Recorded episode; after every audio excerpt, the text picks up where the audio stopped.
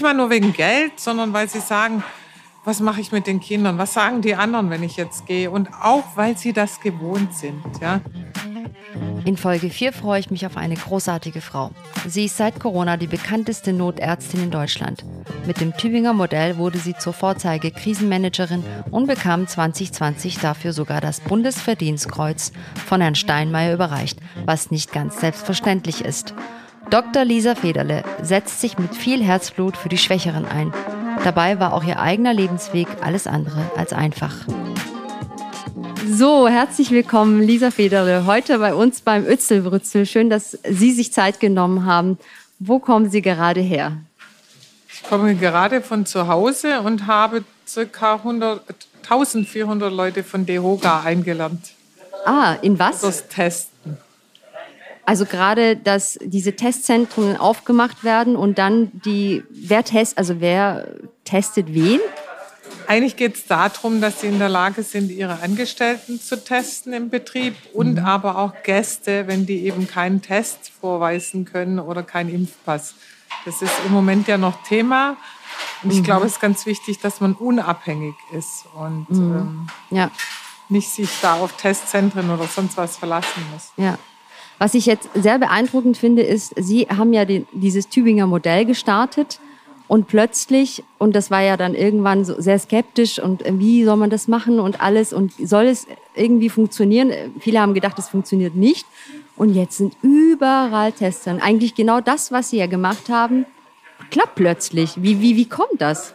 Das ist lustig, dass Sie das sagen, weil vorgestern hat mir das ein Journalist äh, vom Wall Street, äh, Wall Street Journal geschrieben und hat gemeint, der war auch da und hat einen Artikel über uns geschrieben und hat gemeint, ähm, ob mir eigentlich klar wäre, dass eigentlich ganz Deutschland das jetzt macht, was ich vor Monaten schon gefordert habe. Aber was hat sich denn jetzt genau geändert?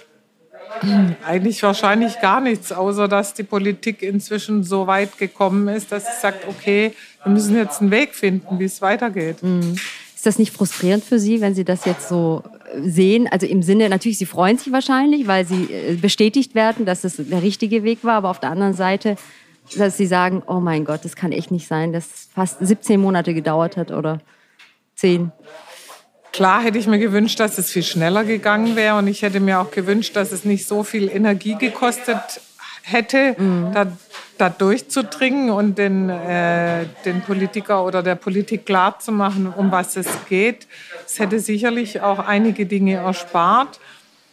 Aber das bringt jetzt auch nichts. Also es ist halt jetzt so, ich hoffe, dass es in Zukunft anders weitergeht. Also ich erwarte von der Politik, dass sie aus diesem Dilemma lernen, dass sie aus dieser Krise lernen und dass sie jetzt auch die Zeit nutzen, um gute Konzepte zu bringen. Ja, ja. Um nochmal Sie bekannt zu machen für diejenigen, die Sie noch nicht kennen. Ähm, aber eigentlich kennt ganz Deutschland Sie vor allem als Corona-Krisenmanagerin und Initiatorin des erfolgreichen sogenannten Tübinger Modells. Sie sind wahnsinnig präsent in den Medien und auch ähm, äußern Sie sich lautstark ähm, zu der Politik, haben zwei große Preise für Ihr Engagement erhalten. Das Bundesverdienstkreuz 2020 persönlich vom Herrn Steinmeier übergeben. Das haben wir jetzt auch äh, geklärt, dass das nicht jeder persönlich bekommt, was sehr beeindruckend ist. Und den Christa Seric-Geiger-Preis. Ähm, mit diesem Preisgeld haben Sie aber wieder weiterum weitergegeben, ne? an? Also ich habe überhaupt nie, wenn ich irgendwas gespendet bekommen habe oder wenn ich Gelder gewonnen habe, habe ich die immer gespendet, weil mir ich kann gut leben, ich habe eine gute Praxis, die sehr gut läuft, ich habe tolle Patienten, ich bin auch Notärztin und ähm, ich denke, ein bisschen was kann man abgeben von dem, was man bekommt. Und ich muss jetzt nicht zwingend den Porsche vor der Tür haben. Also mir geht es sehr gut. Mhm, schön. Ähm, aber heute sprechen wir nicht so viel über die Corona-Krise, sondern heute sprechen wir Sie als äh, Frau, als Mensch. Ich freue mich sehr, dass Sie heute da sind, weil Sie so beeindruckend sind. Äh, Ihre Biografie vor allem äh, sehr beeindruckend ist. Ich habe ähm, einiges mir angeschaut und äh, dachte, mein Gott, ich möchte diese Frau kennenlernen. Sie ist ein Vorbild. Auch andere Frauen sollen sie kennenlernen, vor allem andere Frauen aus meinem Kulturkreis, ja. Und ähm, weil sie so viel, trotz so viele Krisen Lebensfreude haben, Mut haben und auch trotz Umwegen ähm, ihre Berufung gefunden haben.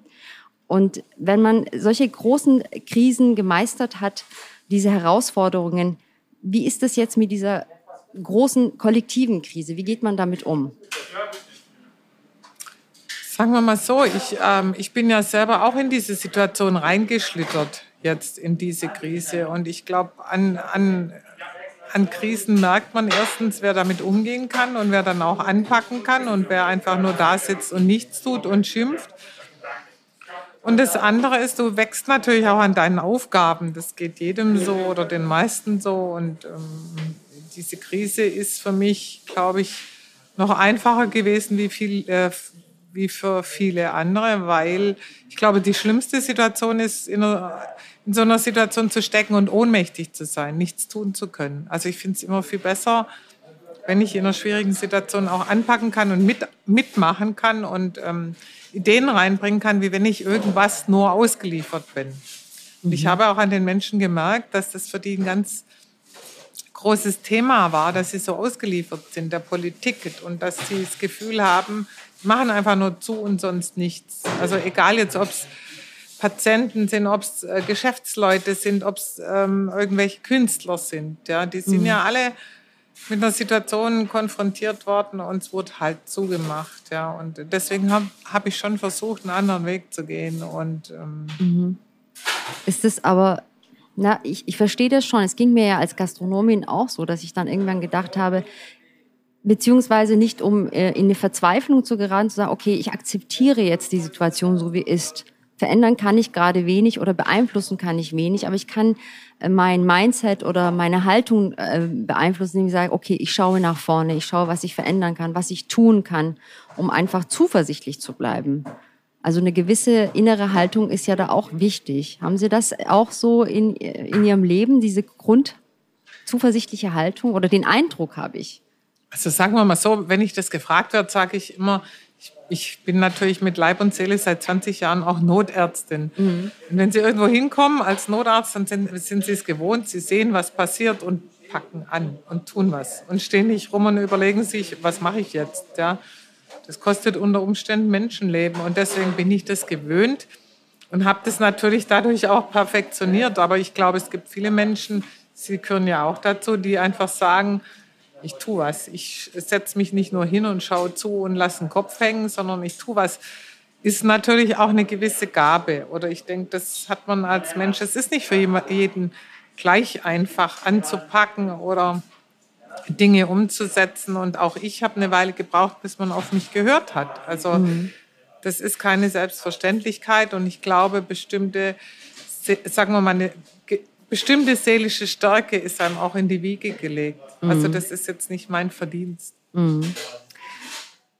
Ich hatte schon erwähnt, Sie haben selber große Krisen ähm, in Ihrem Leben äh, durchgemacht. Ich möchte auf den Tod Ihres Vaters äh, kommen, beziehungsweise so auf Ihre Biografie.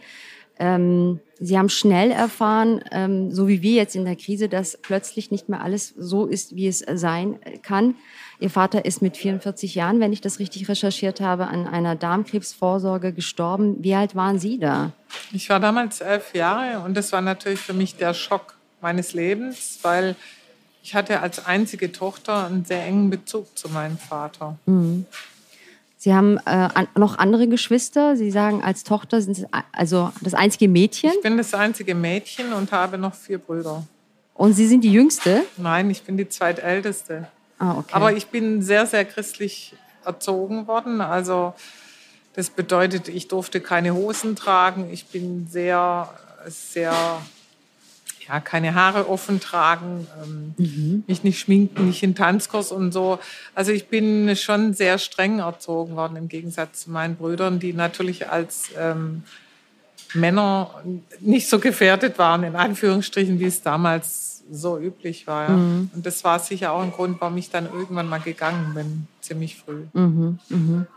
Ähm, Sie haben sich, also das eine wundert mich jetzt, weil Sie sagen, Sie sind sehr streng erzogen worden, weil ich auch immer sehr oft gefragt werde, äh, wie streng sind Sie denn erzogen worden? Aber ich glaube, mein Leben war viel einfacher wie Ihres. Also gerade Hosen oder so durfte ich tragen, meine Haare durfte ich auch offen lassen.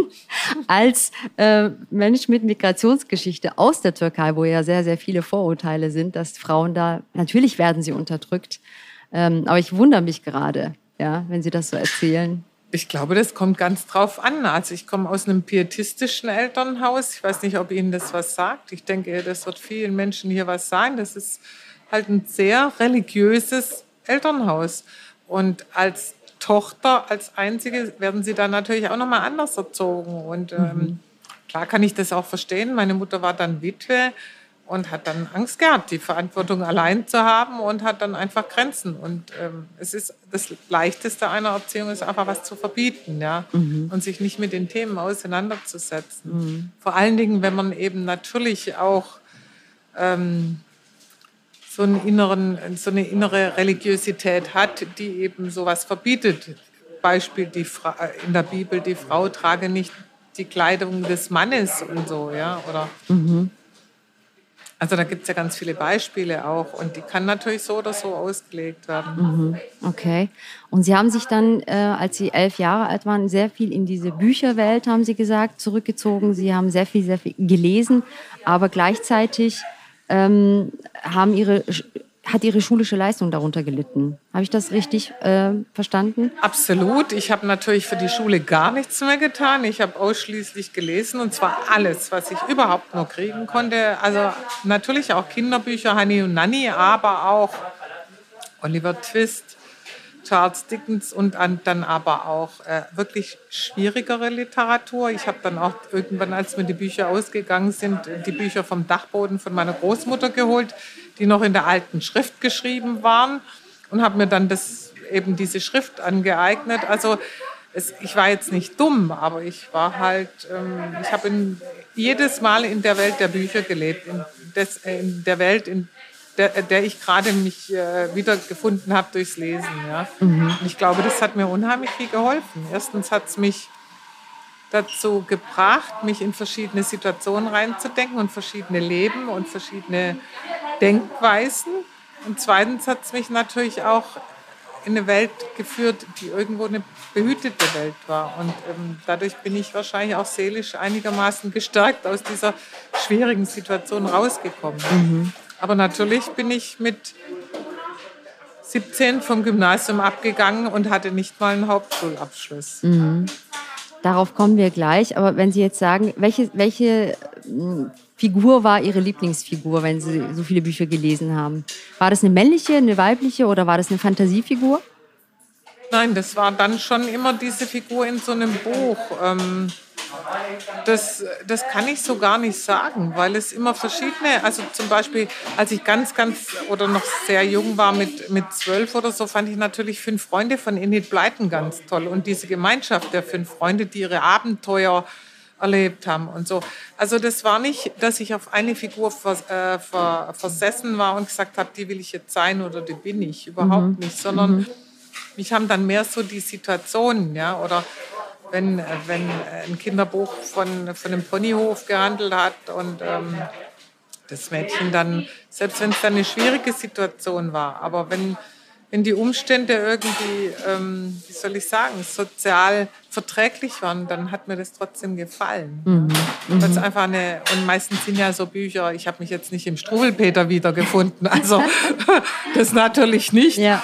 aber das waren ja schon alles auch tolle Bücher, wo, wo mhm. in der Regel auch die Welt einigermaßen in Ordnung war oder zumindest gut geendet hat. Mhm. Mhm. Aber natürlich habe ich auch Anne Frank gelesen, das Tagebuch der Anne Frank. Und das war zum Beispiel eins meiner Lieblingsbücher. Mhm. Also die Stärke vielleicht von Anne Frank auch, ne? Ja, dass man die dann mitnimmt. Wahnsinn, okay. Sie haben gerade erzählt, dass Sie, die, ähm, dass Sie vom Gymnasium runtergegangen sind und dann auch gar, nicht mal einen Hauptabschluss hatten. Sie sind ja recht früh Mutter geworden. Ähm, 18, das erste Kind? Ja, ich habe mit 17 mein erstes Kind erwartet und das mit 18 dann bekommen. Mhm. Und mit, im, mit 19 dann das auch zweite. das zweite Kind. Ähm, und dann ähm, waren Sie ja auch alleinerziehende Mutter. Mhm. Wie haben Sie sich getraut zu sagen, okay, ich trenne mich von meinem Vater, äh, von, von dem Vater meines, meiner Kinder?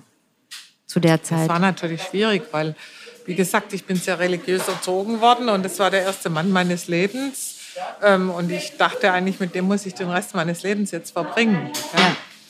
Auf der anderen Seite ähm, habe ich, ich, ich, kannte die Welt ja gar nicht. Also ich kannte, kannte weder groß jetzt Alkohol noch Drogen noch sonst was, weil ich ja ganz anders erzogen wurde. Also ich durfte auf keine Party oder sonst irgendwie, ich durfte auch nicht ins Kino.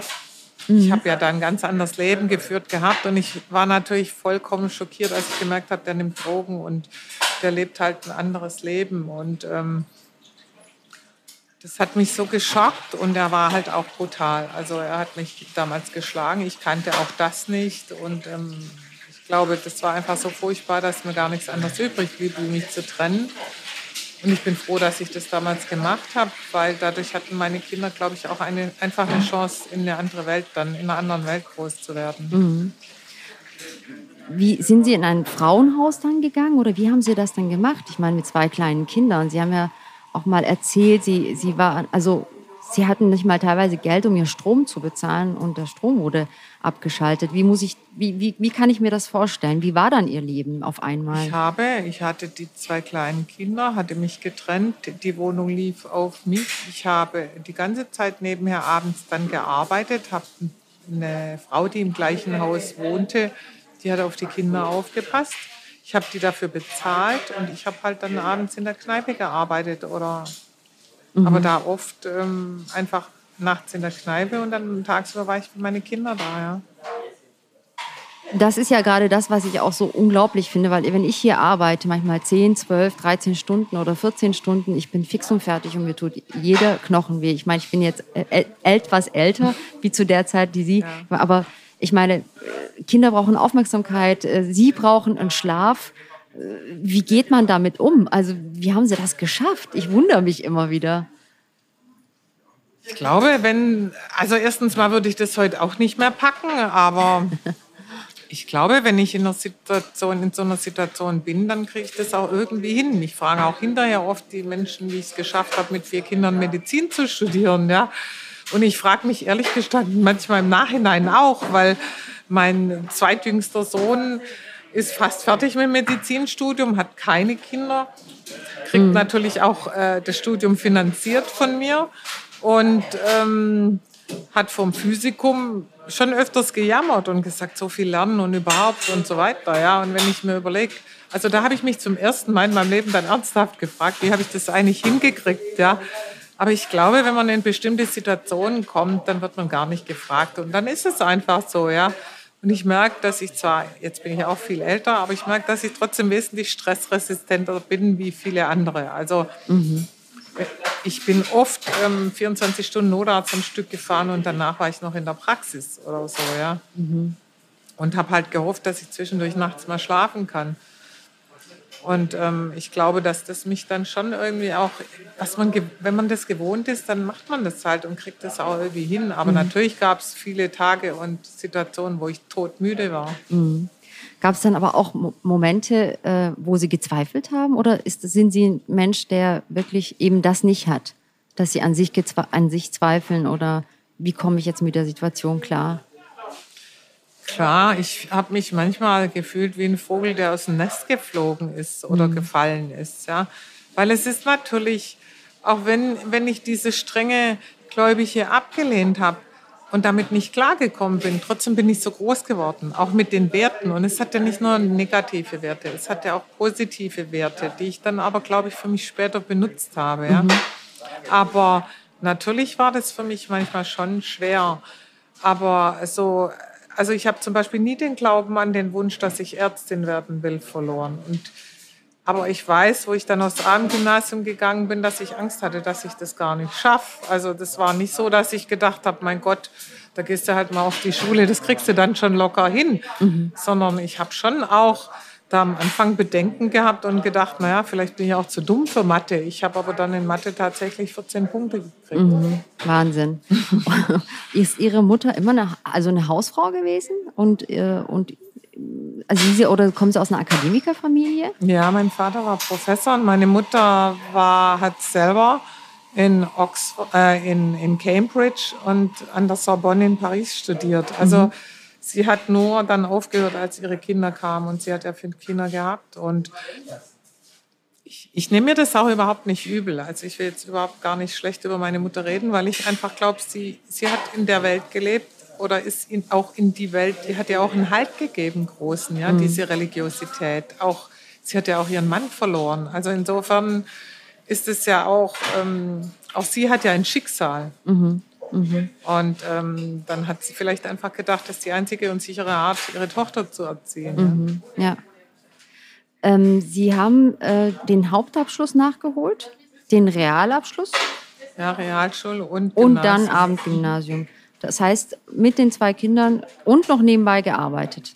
Ja, und ich habe dann sogar noch ein drittes Kind bekommen am Abendgymnasium und dann habe ich Medizin, dann habe ich mit 30 Abitur gemacht und dann habe ich äh, Medizin studiert ja.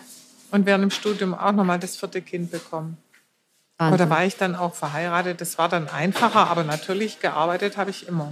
Eigentlich fast immer. Und wie wichtig war dann der Lebenspartner, also äh, um sich selbst zu verwirklichen? Es gehört, äh, ich glaube, es gehören immer andere Menschen dazu, wenn man so einen Weg geht. Also mhm. ohne Hilfe schaffen sie das gar nicht. Aber natürlich habe ich auch eine tolle, tolle Kinder gehabt. Ich habe mich dann irgendwann von dem Partner getrennt, nach zwölf Jahren Ehe oder noch länger. Und hat, da war mein Jüngster dann elf. Aber ich hatte auch die großen Kinder, die dann mitgemacht haben, mich unterstützt haben. Also meine Kinder waren, sind sehr sozial erzogen. Die kannten ja nichts anderes, wie ähm, dass man einfach auch nach anderen guckt. Wir mhm. hatten ja auch eine Kneipe nebenher und da war es klar, dass wenn jemand kein Geld hatte, dass er auch das Bier mal umsonst gekriegt hat oder was zu essen umsonst gekriegt hat und so. Ich war es schon gewöhnt und meine Kinder waren es auch gewöhnt. Die haben mich viel auch im Dienst begleitet. Echt? Und, ja. Aha. Und haben ja, ich habe viele Nachtdienste gemacht und habe Wochenenddienste gemacht und die Hausärzte im Dienst ja. vertreten und war dadurch oft am Wochenende tags und nachts unterwegs und ein Beispiel, meine Kinder haben mal mitgekriegt, ähm, dass ähm, ich bei einem Mann war, der, der schwer krank war, im Rollstuhl aus dem ersten Stock nicht mehr zum Einkaufen gekommen ist, weil er so krank war. Und dann waren wir zusammen einkaufen. Meine Kinder haben ihm dann das Essen gebracht fürs Wochenende. Und da an solchen Dingen haben die das mitgekriegt. Und das haben die ein Stück weit immer noch. Und ähm, das hat sie sicher, glaube ich, auch zu Menschen gemacht, die sehr sozial sind und sozial denken, mhm. ohne sich dabei aufzugeben natürlich. Ja, ja. Du wolltest ja, äh, Sie wollten ja immer Missionarsärztin werden. Das kommt wahrscheinlich durch die religiöse ähm, Erziehung, oder? Jetzt weiß ich, verstehe ich das auch, warum. Aber ja. dieser ähm, Wunsch, immer Ärztin zu sein und anderen Menschen äh, zu helfen, woher kommt der? So diese Tiefe. Also, woher war diese Überzeugung, ich mache Medizin oder ich will Medizin studieren? Also als mein Vater noch gelebt hat mit neun, habe ich schon den Wunsch geäußert, mhm. meiner besten Freundin gegenüber, dass ich mal Missionsärztin werden will. Ich glaube, für mich war das immer so ein Beruf, der für mich mit Sinn erfüllt war mhm. oder ist. Und wo ich immer das Gefühl hatte, das ist, eine tolle, das ist einfach eine tolle Herausforderung, anderen helfen zu können. Und mhm. Medizin fand ich natürlich spannend. Also ich fand schon als Kind ich könnte jetzt sagen, ich fand Doktorspielen spannend, aber das ist natürlich Quatsch. Jedes Kind hat einen Arztkoffer und findet das irgendwie. Aber ich fand schon immer das spannend, ja. Mhm. Und ähm, in der Flüchtlingskrise haben Sie ein Arztmobil eingerichtet, um Geflüchtete zu helfen. Und vorher haben Sie auch Obdachlose mobil versorgt. Danach. Das war danach. Mhm. Ah, okay. Und wie haben Sie die Flüchtlingskrise damals wahrgenommen? Also wie, wie, wie hat sie... Also ich auch wieder eine Krise. Ja, auch eine Krise. Und ich habe einfach gemerkt, ich bin ja ehrenamtlich Präsidentin vom Kreisverband Tübingen, DRK, ja. also Deutsches Rotes Kreuz, und schon seit Jahren. Und ich habe gemerkt in der Flüchtlingskrise, als es angefangen hat, dass die Leute einfach medizinisch nicht versorgt sind. Das ist ja klar. Die kamen in das Land und konnten die Sprache nicht, waren krank, weil die teilweise ja noch nicht mal an der Grenze von jemandem gesehen worden sind und ähm, haben dann dauernd den Notarzt geholt. Und der Notarzt konnte dann wieder nicht mehr zu Fällen, die äh, Herzinfarkte oder so, weil er besetzt war. Und das war für mich ein Grund zu sagen, so jetzt müssen wir sofort reagieren. Und dann habe ich eben dieses Arztmobil, dieses Flüchtlingsmobil, wo übrigens Til Schweiger die Hälfte von dem Auto gespendet hat. Mhm. Ähm, das Arztmobil ähm, ge äh, gekauft, in, in das DRK mit eingebracht und über lauter Spenden auch vom Schwäbischen Tagblatt bei uns, die mich super unterstützen, also unsere Tageszeitung, ist es dann finanziert worden. Viele Firmen, auch aus Tübingen und so weiter. Und wir haben dann die ganzen Flüchtlinge damit versorgt. Und ich fand diese Krise schon auch sehr, also es hat mich sehr beeindruckt. so die krassen Unterschiede. Ähm, da ich sehr, sehr viel dafür gearbeitet habe und ehrenamtlich und mich da sehr engagiert habe, kann ich auch mal Kritik üben. Aber ich kann genauso auch sagen, ich fand es spannend, wie die einen unglaublich dankbar waren. Also auch, ich fand es richtig goldig.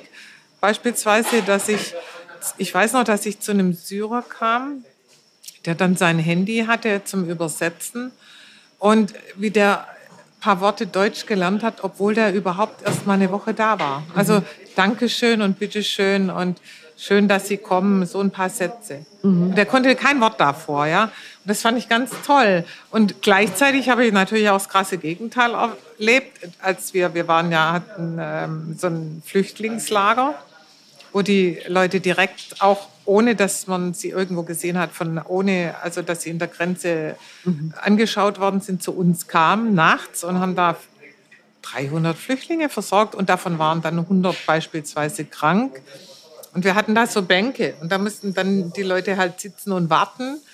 Und da habe ich schon öfters auch erlebt, dass junge Männer dann die Frauen, alten Frauen äh, von dem Platz verjagt haben, sich da hingesetzt haben und gesagt haben, wir sind jetzt dran, ja, oder das demonstriert haben. Und da sind wir dann schon auch energisch aufgetreten und haben gesagt, so geht's nicht. Also da haben wir auch die krassen Unterschiede gemerkt, ja. Mhm dass man nicht sagen kann, jeder ist da irgendwie so, dass jeder Mann ist so, dass er Sagen hat, sondern dass es durchaus auch Männer gab, die sehr verantwortungsbewusst waren. Aber es gab auch Männer, die ganz klar gesagt haben, die Frau ist ihnen, oder sie haben zu mir auch gesagt, sie sind eine Frau. Mhm. Also von ihnen lasse ich mich nicht untersuchen. Aber ah, okay. ja, das, auch das gab es. Ja. Aber die meisten waren echt dankbar. Und mhm. wir hatten wirklich viel zu tun in der mhm. Zeit. Wie ist das jetzt eigentlich mit den ganzen Impfungen? Man hatte ja auch irgendwann in den Medien gehört, dass sehr viele Menschen mit Migrationsgeschichte in den ähm, Intensivstationen sind.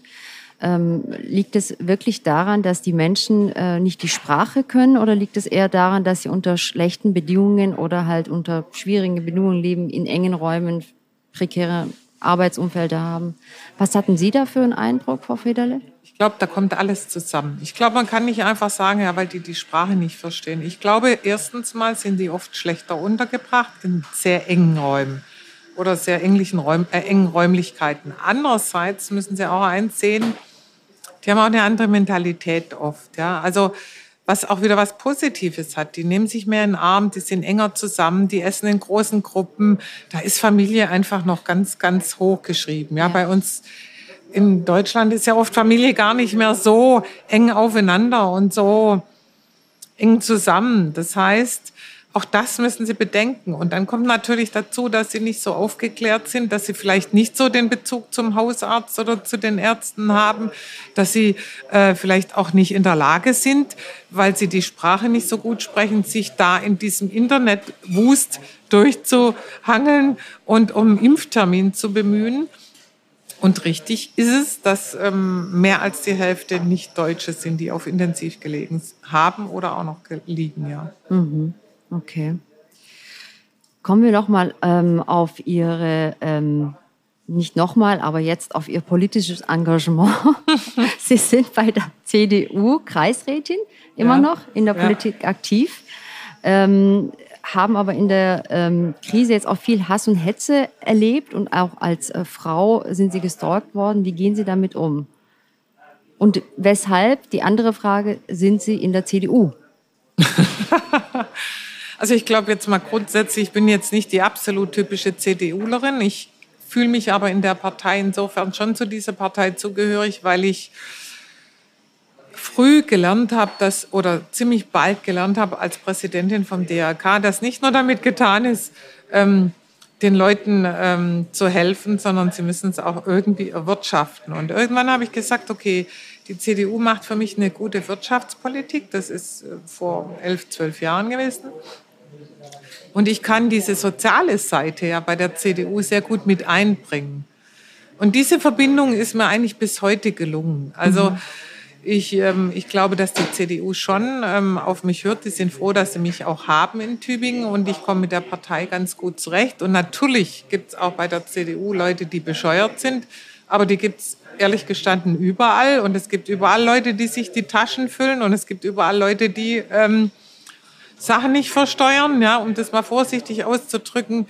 Insofern ähm, komme ich nach wie vor mit der Partei klar, aber ich komme natürlich auch mit den Grünen sehr gut zurecht. Also ich war jetzt in den Koalitionsverhandlungen in Stuttgart mit am Tisch und wir haben ein sehr gutes Verhältnis gehabt und ähm, ich finde auch, dass die teilweise eine wirklich sehr gute Politik machen. Also ich mhm. könnte jetzt nicht nur sagen, ich bin jetzt ähm, und wenn ich eine Meinung habe und die nicht in den CDU-Rahmen passt, dann werde ich auch was sagen und nicht einfach nur Parteisoldat spielen. Mhm. Ja, das finde ich auch toll bei Ihnen. Also Sie nehmen ja wirklich ähm, kein Blatt vom Mund, sondern ähm, also das ist wirklich auch etwas Seltenes, auch eine Stärke, dass man sagt, so läuft es halt nicht oder so läuft's. Ähm, diese Ehrlichkeit, muss man sagen, das ist schon unglaublich. Das ist aber keine Kunst, muss ich auch sagen, weil ich bin vollkommen unabhängig, verstehen Sie? Mhm. Ich bin gewählt vom Volk. Die haben mich mit, in Tübingen habe ich die meisten Stimmen von der CDU gekriegt. Ähm, das ist, ähm, ich habe meinen Beruf, ich will jetzt nicht unbedingt ein Parteiamt oder sonst was haben. Ja, das war überhaupt nicht meine Absicht jetzt. Ich habe zwar mal kandidiert, es war aber auch okay für mich, dass ich mit 21 Stimmen nicht in den Landtag gekommen bin damals. Also ich, ich glaube, das gibt einem die innere Unabhängigkeit. Ja, und ich glaube, die ist von Politikern ganz wichtig und die geht den meisten abhanden heutzutage, weil sie ähm, schon viel darauf zielen, wiedergewählt zu werden oder möglichst keine sich nicht festlegen, weil in dem Moment, wo sie festlegen, so wie Sie es gerade gesagt haben, wenn sie sich festlegen, spalten sie natürlich auch immer. Das heißt, wenn ich in Corona anpacke und sage so und so, ich trete da und dafür ein, dann gibt es immer welche, die sagen, die spinnt doch, die hat doch einen Knall, das Virus gibt es gar nicht. Ja? Mhm. Und natürlich hatte ich auch Hass und Anfeindungen, zum Beispiel Attila Hildmann, der aber, mhm. wie ich jetzt heute in der FAZ gelesen habe, jetzt gesperrt wurde. Mhm. Der hat mich als Massenmörderin und hunderte von Briefen, von Päckchen, unter anderem Ottmar Alt, der ähm, Maler, ein ganz bekannter deutscher Maler, der hat mir ein Bild von, äh, das er gemalt hat, geschenkt, das ich mir sogar aussuchen durfte aus wow. einer Galerie. Ja, also deswegen ähm, weit, weit, also wirklich, also weit, weit mehr Menschen haben mir eigentlich immer ihre Unterstützung und ihre Dankbarkeit ausgesprochen. Also, und das gibt einem dann natürlich auch Kraft in so einer mhm. Situation. Kommt, kommt Ihnen Ihr Leben manchmal so ein bisschen komisch vor? Also im Sinne von, ist das jetzt real, wenn wir jetzt vorher gesprochen haben, aus welchen Verhältnissen, Umständen Sie äh, zudem, Sie werden ja dieses Jahr 60, ähm, dass sie dann sagen, wow, was habe ich da geschafft? Und wie ist das möglich? Also das ist ja eine Geschichte oder das sind ja Geschichten wie für fünf Leben und der Tag hat nur 24 Stunden, ich weiß nicht, so beeindruckend. Das stimmt, das ist das Einzige, was ich, also sagen wir mal so, mir kommt jetzt mein Leben nicht, ähm, oder ich bin jetzt nicht stolz. Das bin ich nicht, weil mein Leben für mich normal ist.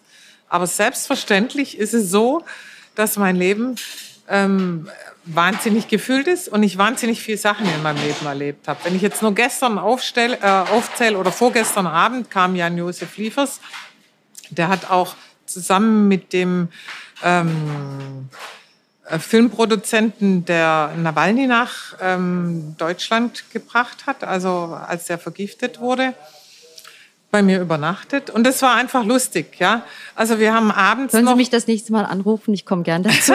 wir waren bis nachts noch, ähm, wir waren dann noch nachts in der Stadt. Ich habe ihm noch das Arztmobil gezeigt und wir haben unseren Spaß gehabt. Am nächsten Morgen sind die, äh, die beiden ähm, dann aufgestanden und ähm, ich habe nebenher meine Praxis noch gemacht und dann haben wir um zehn Press, äh, ähm, unseren Verein gegründet. Bewegt euch heißt er, wo wir uns alle einsetzen für Kinder in der Krise, die aus sozial schwachen Elternhäusern kommen und Paten auch dafür gefunden haben, die sich da engagieren. Und um 13 Uhr war es Pressekonferenz und danach habe ich 130 Leute geimpft und bis abends um circa neun war ich noch in meiner Praxis. Also so mhm. sah der Tag gestern aus, wo schon einer, der so eine Pressekonferenz macht, sagt, das ist eigentlich schon genug. Mehr brauche ich nicht und den Verein gründen. Aber es ist halt so und ähm, es macht mir auch Spaß. Ich kann aber auch zu Hause sitzen, wenn ich Zeit habe und lesen oder malen. Also mhm. ich kann stundenlang malen. Das heißt, ich muss nicht ständig mit den Gedanken beschäftigt sein. Mhm. Ja, das habe ich jetzt auch gelesen. Sie malen selber. Was ist das für eine Kunstart und äh, welche Art von Kunst lieben Sie denn? Ich liebe Picasso. Aha. Ich finde äh, den toll. Ich, also das gefällt mir sehr. Aber ähm, ich mal jetzt nicht wie Picasso. Ich habe auch keinen Malkurs äh, Kurs gemacht, aber es macht mir Spaß, ein Bild selber herzustellen und meine Gedanken und meine Gefühle in das Bild reinzubringen und sie auszudrücken. Und irgendwann habe ich, also eigentlich habe ich damit angefangen. Ich kann nicht, ich mal nicht viel, weil ich wenig Zeit habe. Aber eigentlich muss ich sagen, habe ich damit angefangen, weil ich das Geld gar nicht hatte damals, mhm. um mir ein Bild zu kaufen, so wie es mir gefallen hätte. Und deswegen habe ich gedacht, na gut, dann malst es halt selber. Ah, okay. Und dann hat sich das dann wieder entwickelt. Ja, also bei mir in meiner Wohnung hängen meine Bilder und in meiner Praxis auch. Und ähm, mhm. ich freue mich dran. Ja, wunderbar. Echt Wahnsinn. Also wir haben ja jetzt gerade gemerkt, Sie sind unglaublich gut vernetzt und haben jetzt auch den äh, Verein Bewegt euch äh, gegründet. Sind Frauen bessere Netzwerkerinnen wie Männer? Glaube ich nicht. Also wenn ich die Politik anschaue, dann glaube ich das nicht. Mhm. Und in einem Interview haben Sie gesagt, dass wenn Sie sich mit Boris Palmer manchmal ausgetauscht haben, dass er Ihre Ideen sich für sich vereinnahmt hat und gesagt hat, das sind meine Ideen. Wie gehen Sie denn mit äh, Männern an sich um, die so dominant sind? Oder ja, wie sehen Sie eigentlich die Frauen unserer Zeit? Also ich, ich bin da vielleicht etwas zurückhaltender. Ich glaube, dass wir Frauen uns durchaus durchsetzen können. Ich, ich mache es auch.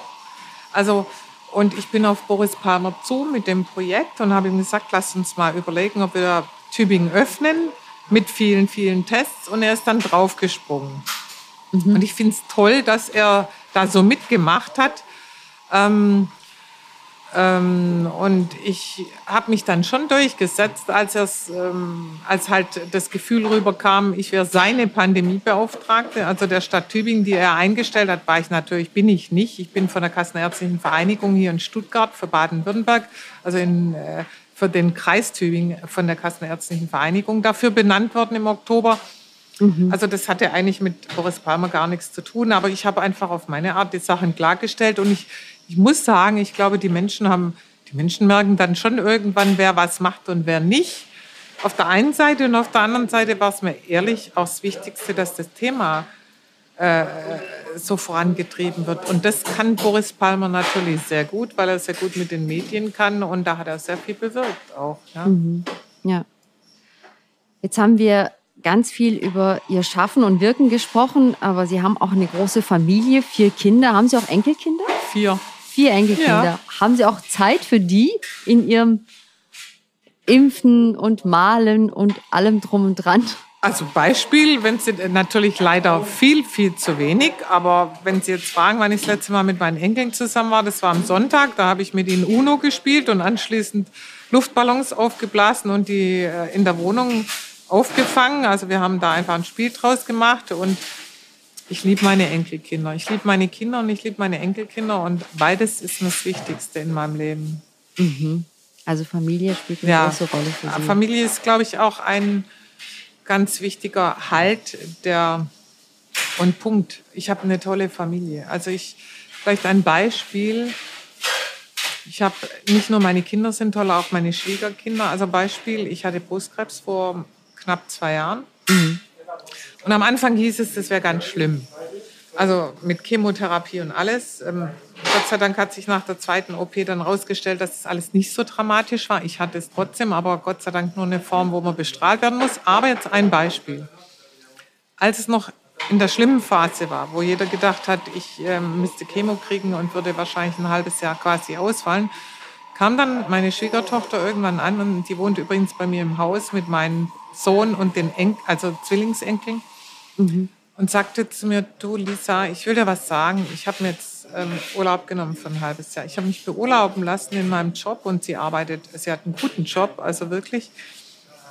Und ich will nach dir schauen und für dich da sein. Und das fand ich einfach grandios. Das werde ich dir nie vergessen. Aber mhm. das zeigt auch, wie meine Familie ist.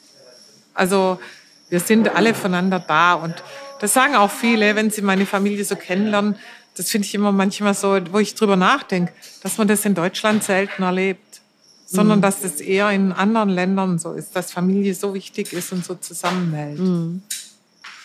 Ja, das stimmt. Das äh, hört man wirklich selten. Es ist sehr beeindruckend auf jeden Fall. Aber wie, wie erging es Ihnen, wenn Sie, Sie sind selber Ärztin und plötzlich haben Sie so eine Krankheit, aber Sie sind eigentlich die Heilerin, die ja so viele Menschen rettet. Ist, haben Sie in der Krankheit eine Chance gesehen? Haben Sie eine andere Sichtweise? Kann man überhaupt eine Chance sehen, in, in einer Krankheit zu sagen, ähm, also welchen Sinn hat diese Krankheit? Warum hat sie mich, also was möchte sie mir sagen? Kann man das auch so betrachten? Nee, so habe ich es nicht betrachtet, weil ich glaube, also einen Sinn sehe ich in der Krankheit grundsätzlich eigentlich mal nicht wirklich. Mhm. Ja. Aber ich sehe auch nicht so, ich habe auch nicht gedacht, warum hat es mich jetzt getroffen? Weil dazu bin ich doch zu lange Ärztin, dass ich weiß, das Risiko ist einfach gegeben und jede achte Frau kriegt Brustkrebs. Das ist so. Ich habe mich, glaube ich, auch nicht wirklich verändert gegenüber meinen Patienten. Es hat nur noch mal was in mir bestärkt. Für mich war es seit Jahren immer das Wichtigste, den Menschen das Gefühl zu geben, vor allen Dingen auch meinen Patienten, dass ich für sie da bin und dass sie jederzeit auch mich erreichen können. Deswegen ist meine Handynummer auch im Internet. Mhm. Leider wird es in letzter Zeit oft ausgenutzt und ich werde aus ganz Deutschland angerufen und die Leute wollen irgendwelche Impftipps oder sonst was und das ist natürlich für mich nicht mehr machbar. Mhm. Aber für meine Patienten bin ich jederzeit erreichbar und auch in schwierigen Situationen. Ja? Und da stehe ich da und sag, jetzt bin ich da und ich kümmere mich sofort. Und ähm, ich habe das erlebt, als ich Brustkrebs, also als ich die Diagnose gekriegt habe, habe ich die am Telefon erfahren, während ich bei einem Notarzteinsatz war, bei einem Schlaganfallpatienten. Rief mich die Ärztin an, die behandeln und sagte, ja, ich hätte jetzt Brustkrebs und es wäre auch eine schwerere Form, also mhm. keine einfache. Mich hat natürlich der Schlag getroffen, keine Frage. Ich habe den Patienten noch versorgt und habe dann den Chefarzt vom Uniklinik in Tübingen von der Frauenklinik angerufen und ähm, den ich gut kenne. Und der hat den Professor Wallwiener und der hat zu mir gesagt, Lisa, weißt du was? Lass alle stehen und liegen und komm sofort. Ich schaue nach dir. Mhm. Und das werde ich nie vergessen, wie wichtig das für mich war. Das hat ja nichts geändert an der Diagnose letztlich. Aber was es geändert hat, war so dieses im Nichts zu stehen und nichts zu haben und nicht zu wissen, wie geht es weiter.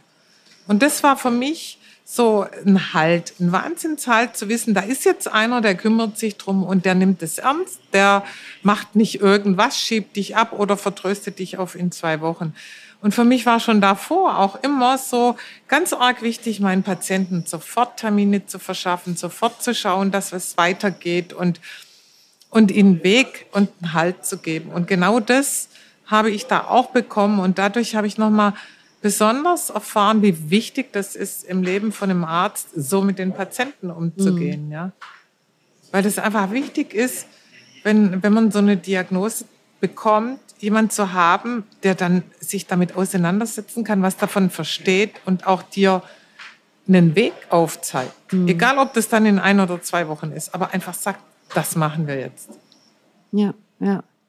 Ja, das ist unglaublich wichtig. Also gerade meine Mutter hat auch äh, Brustkrebs und ähm, ja, man steht davor und weiß, man ist so hilflos und man weiß wirklich nicht, wie es ja. weitergeht. Und ich bin auch froh, dass wir Ärztinnen in der Familie haben, die das so an die Hand genommen haben und dadurch sie eine gute Behandlung bekommen hat.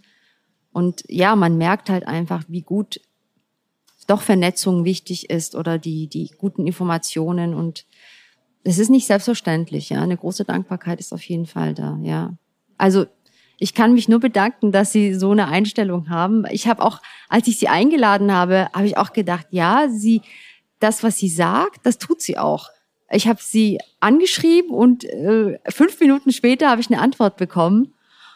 Und ehrlich, ich habe dann irgendwie Tage später gedacht, so, wenn ich irgendwie mal ein Problem hätte und ich würde Frau Federle anrufen, die wäre für mich da. Das ist wirklich so ein Vertrauen, den, den sie geben. Ich weiß gar nicht, wie, warum ich das gedacht habe, aber das ist wirklich so. Das kann ich so bestätigen, Frau Fehlerle. Vielen, vielen Dank. Vielen Dank. ähm, viele Menschen, das wollte ich Sie noch fragen, haben schwere Startbedingungen hier in Deutschland. Das ist ja auch das, was ich, äh, womit ich Sie angeschrieben habe, dass ähm, Menschen wie wir mit Migrationsgeschichte auch, äh, ja, auch Umstände haben wie Sie vielleicht sich von ihrer ähm, Mann trennen, der gewalttätig ist oder auch sich von ihren Kindern trennen. Was würden Sie denen mit auf, Weg, auf den Weg geben, diesen Frauen vor allem, die hier aufgewachsen sind, aber auch vielleicht in diesen strengen Haushalten oder in konservativen Haushalten oder vielleicht selber sich denken, ähm, sie sind verpflichtet? Also ich habe ja lange auch fürs Frauenhaus gearbeitet. Das ist noch gar nicht so bekannt, aber ich bin viele, viele Nächte zu den Frauen, die irgendwelche, irgendwelche Notfälle hatten, psychische oder körperliche. Und habe da auch viel kennengelernt und mich damit auseinandergesetzt. Ich glaube, das Wichtigste ist, die Kraft zu, äh, zu nehmen, den Schritt zu gehen und zu sagen, so, ich gehe jetzt. Das Problem ist, dass viele aus dem Gewohnten, auch wenn es noch so schlimm ist, noch so schlecht ist, und wenn der Mann einen verprügelt oder so, einfach nicht gehen wollen, weil sie Angst haben, weil sie sagen, ja. nicht mal nur wegen Geld, sondern weil sie sagen, was mache ich mit den Kindern? Was sagen die anderen, wenn ich jetzt gehe? Und auch, weil sie das gewohnt sind, ja. Und weil sie vor, äh, vor dem Gerede von der Kultur und so weiter sich scheuen. Ich glaube, das Wichtigste ist zu sagen, ich habe Verantwortung, auch für meine Kinder, wenn ich in so einer Situation bin. Ich muss gehen, weil ich mache auch das Leben der Kinder kaputt, wenn die mit anschauen müssen, wie, wie ich dauernd verprügelt werde. Und jetzt mal unabhängig von meinem eigenen Leben. Und ich glaube, dann sollte man sich auch einfach darauf verlassen, dass es Gott sei Dank in Deutschland viele Möglichkeiten gibt, auch unterstützt zu werden. Also die Frauenhäuser, wir haben tolle Frauenhäuser. Wir haben Kinderschutzbund. Wir haben tolle Organisationen, Frauen helfen Frauen und so, die sich da einfach engagieren und dann auch für die Frauen da sind. Und ich glaube, der Schritt, den Schritt zu machen, das ist die größte Hürde, aber es hat sich immer gelohnt. Also ich kann nur aus eigener Erfahrung sagen, mein Leben ist hundertmal besser geworden, als ich mich getrennt habe, ja, auch wenn es schwierig war. Mhm. Durchstrecke, aushalten, weitermachen. Ja. Hilfe für Hilfe wahrscheinlich auch offen sein genau. und um Hilfe bitten. Ne? Genau, um Hilfe bitten, aber ich glaube hinterher auch nicht vergessen, ähm, wie es einem ging in so einer Situation. Und ich glaube, das ist ganz wichtig, dass ich, dass ich in meinem Leben nie vergessen habe, was ich selber schon erlebt habe und was für Situationen ich schon hatte. Und dadurch habe ich immer dann doch ein anderes Ziel gehabt und gesagt, okay, wenn es mir gut geht, kann ich auch ein Stück weit von dem abgeben und mhm. anderen weitergeben, wie es mir geht. Ja. Mhm. In diesem Sinne sage ich, bleiben Sie uns weiterhin erhalten, bleiben Sie uns gesund. Schön, dass es Sie gibt. Ich habe mich so gefreut, Sie kennenzulernen. Und ja, jetzt lade ich Sie zu einem guten Essen ein, auf ein Döner oder auf ein Falafel. Vielen Dank, das, das ist total lieb. Vielen, vielen Dank, dass Sie gekommen sind. Und ja, ich würde gerne aber auch noch was sagen. Ich finde es so toll, was Sie hier machen. Das war auch der Grund, warum ich Sie einfach unterstützen wollte und hierher kommen äh, wollte, weil ich finde es klasse, dass Sie den Mut haben, neben sowas noch sowas auch in Anführungsstrichen politisches und gesellschaftskritisches oder überhaupt äh, gesellschaftswichtiges zu organisieren. Größte Hochachtung, ganz toll. Vielen Dank. Das ist äh, noch mehr als der Bundesverdienstkreuz von Steinmeier zu bekommen, von Frau Federle solche Worte zu halten. Das ehrt mich sehr. Vielen Dank. Sehr gerne. Dankeschön. Danke. Alles Gute. Danke. Seid gespannt auf unsere nächste Podcast-Folge. Zu Gast war bei mir im Ötzlebrützel Mitu Sanyal. Sie ist Journalistin und Bestseller-Autorin. Ich habe mit ihr über ihren aktuellen Spiegel-Bestseller mit dem Titel Identity und über die Thematik Identität gesprochen. Ich freue mich, wenn ihr weiterhin dabei seid. Bitte teilt und liked unsere Beiträge auf Instagram und YouTube. In diesem Sinne sage ich Ciao, Urbe und Hoşçakal.